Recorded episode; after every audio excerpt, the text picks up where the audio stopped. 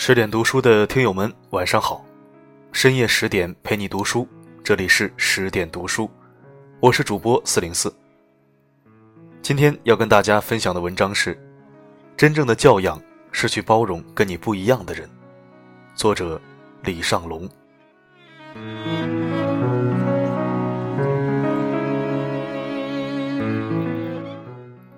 那是我第一次去跑马拉松，马拉松是一场拉锯战。需要无比强大的内心和激情才能完成比赛。起点处，主办方为了振奋选手的气氛，现场放出了雄赳赳、气昂昂的歌曲。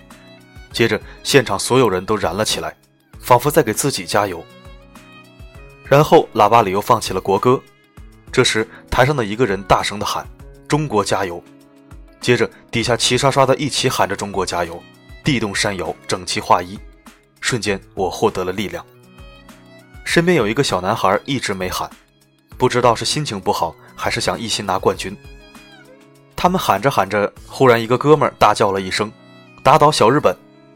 我以为是开玩笑，可是周围竟然齐声声的喊：“打倒小日本！打倒小日本！”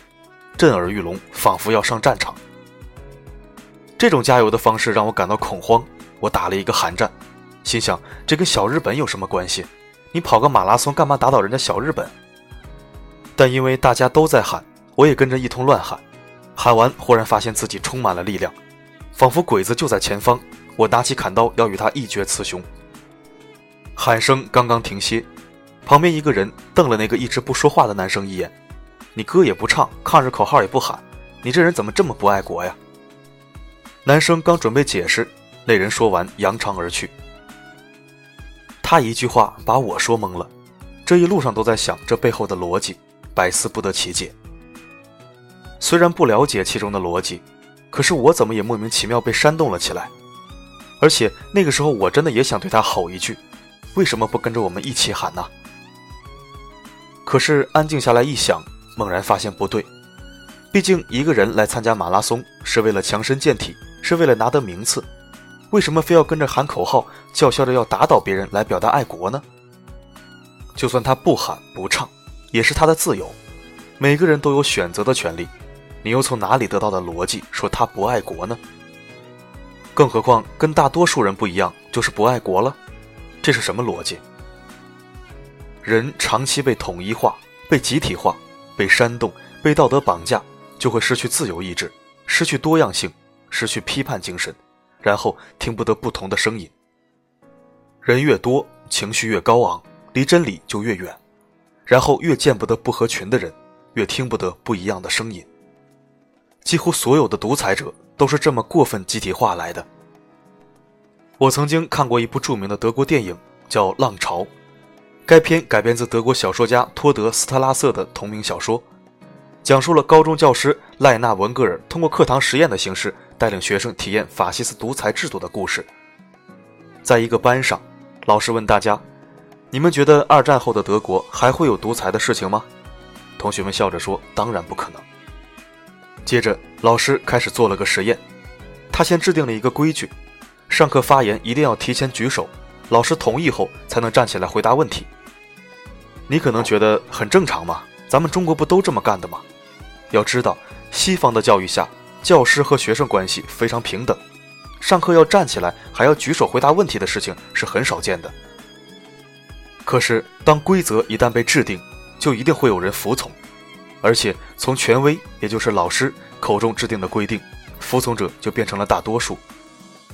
有极少数不服从的，很快就会被驱逐出这个团体或者群起而攻之。久而久之，这个不成文的规定就变成了每个人都要服从的天性。接着，老师让每位同学都参与投票，投出这个团队的领导，并且对他无比的顺从。毫无疑问，投出的这个领导是老师自己。一个组织化、纪律性严明的机构，加上一个服从的偶像，等级分明，教义明确，于是法西斯专制的气息就开始蔓延出来了。接着，老师让每位同学都参与进来，他们开始统一着装，组织开始有固定的名字，叫浪潮，开始设计组织的标志和设立打招呼的手势。当这一切都完成时，这个组织就已经很成熟了，接着，他们开始反对所有跟自己不一样的人，反对提出不同意见的人。最重要的是，他们强迫别人做跟自己一样的手势，如果不做，就不让进学校门；如果不穿一样的衣服，就不让参加学校活动。当有不同的意见滋生，就迅速扼杀在摇篮里。这个组织越来越大，越来越不可控。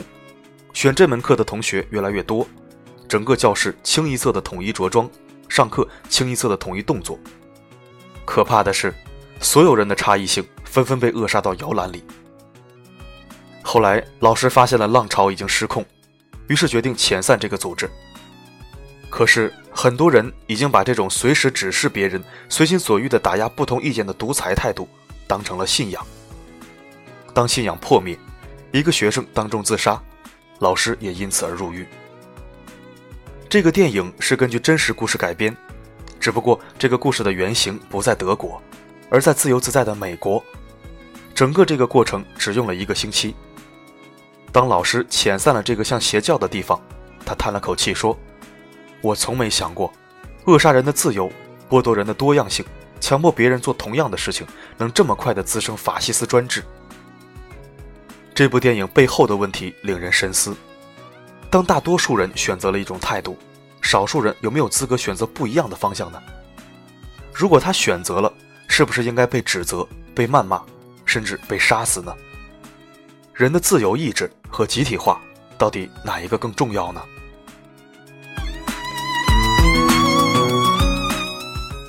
从小，我们就一直被灌输着两句十分矛盾的话：少数服从多数，和真理往往掌握在少数人手上。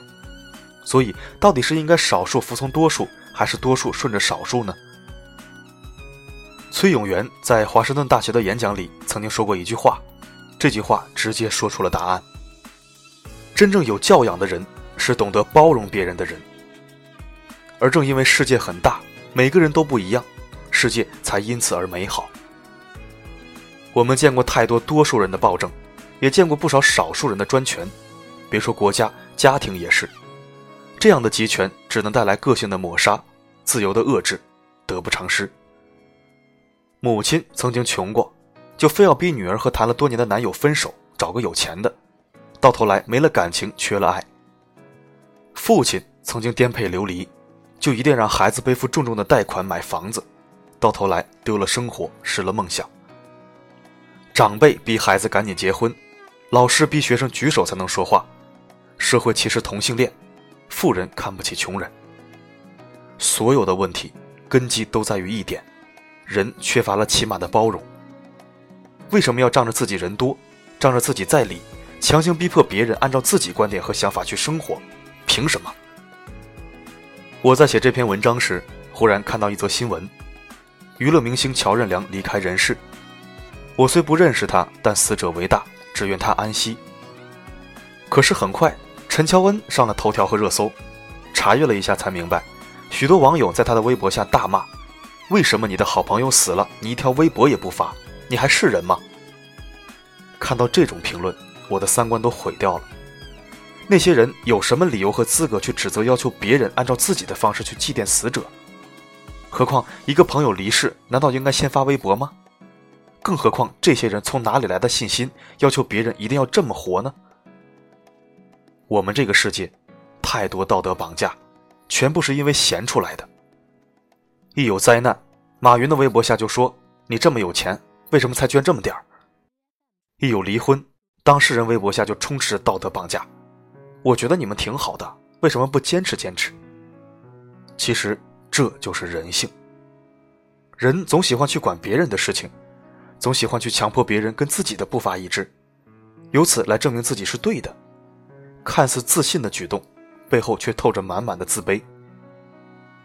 每个人都有自己的想法和苦衷，如果不能完全懂得，就要学会尊重，学会包容，学会去理解你不理解和不理解你的人。真正的教养，不是看你读过多少书，去过多少地方。有教养的人会包容社会的多样性，他们从来不会强迫所有人跟自己一样，也不会把这种强迫当成强项沾沾自喜。他们会过好自己的日子，然后感叹大千世界，朗朗乾坤，还有很多地方和不同的人，我虽然不理解，但我要尝试沟通，用不同的角度去看不一样的世界。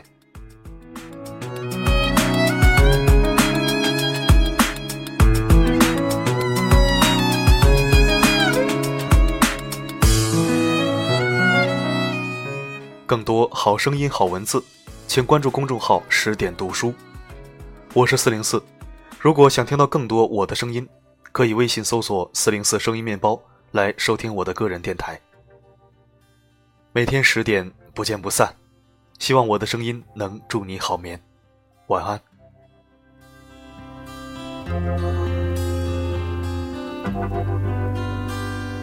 a picture paints a thousand words, then why can't I?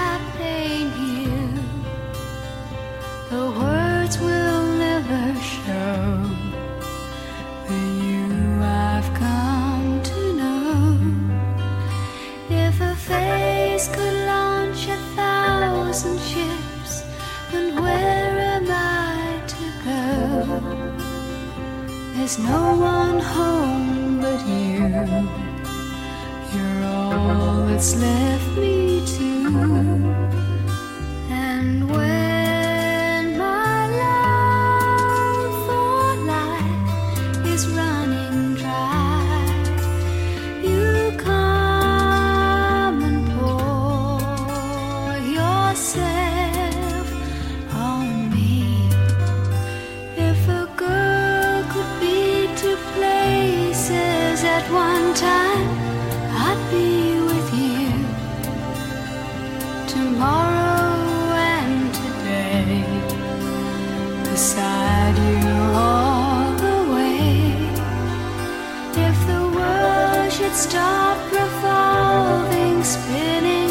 slowly down to die. I'd spend the end with you,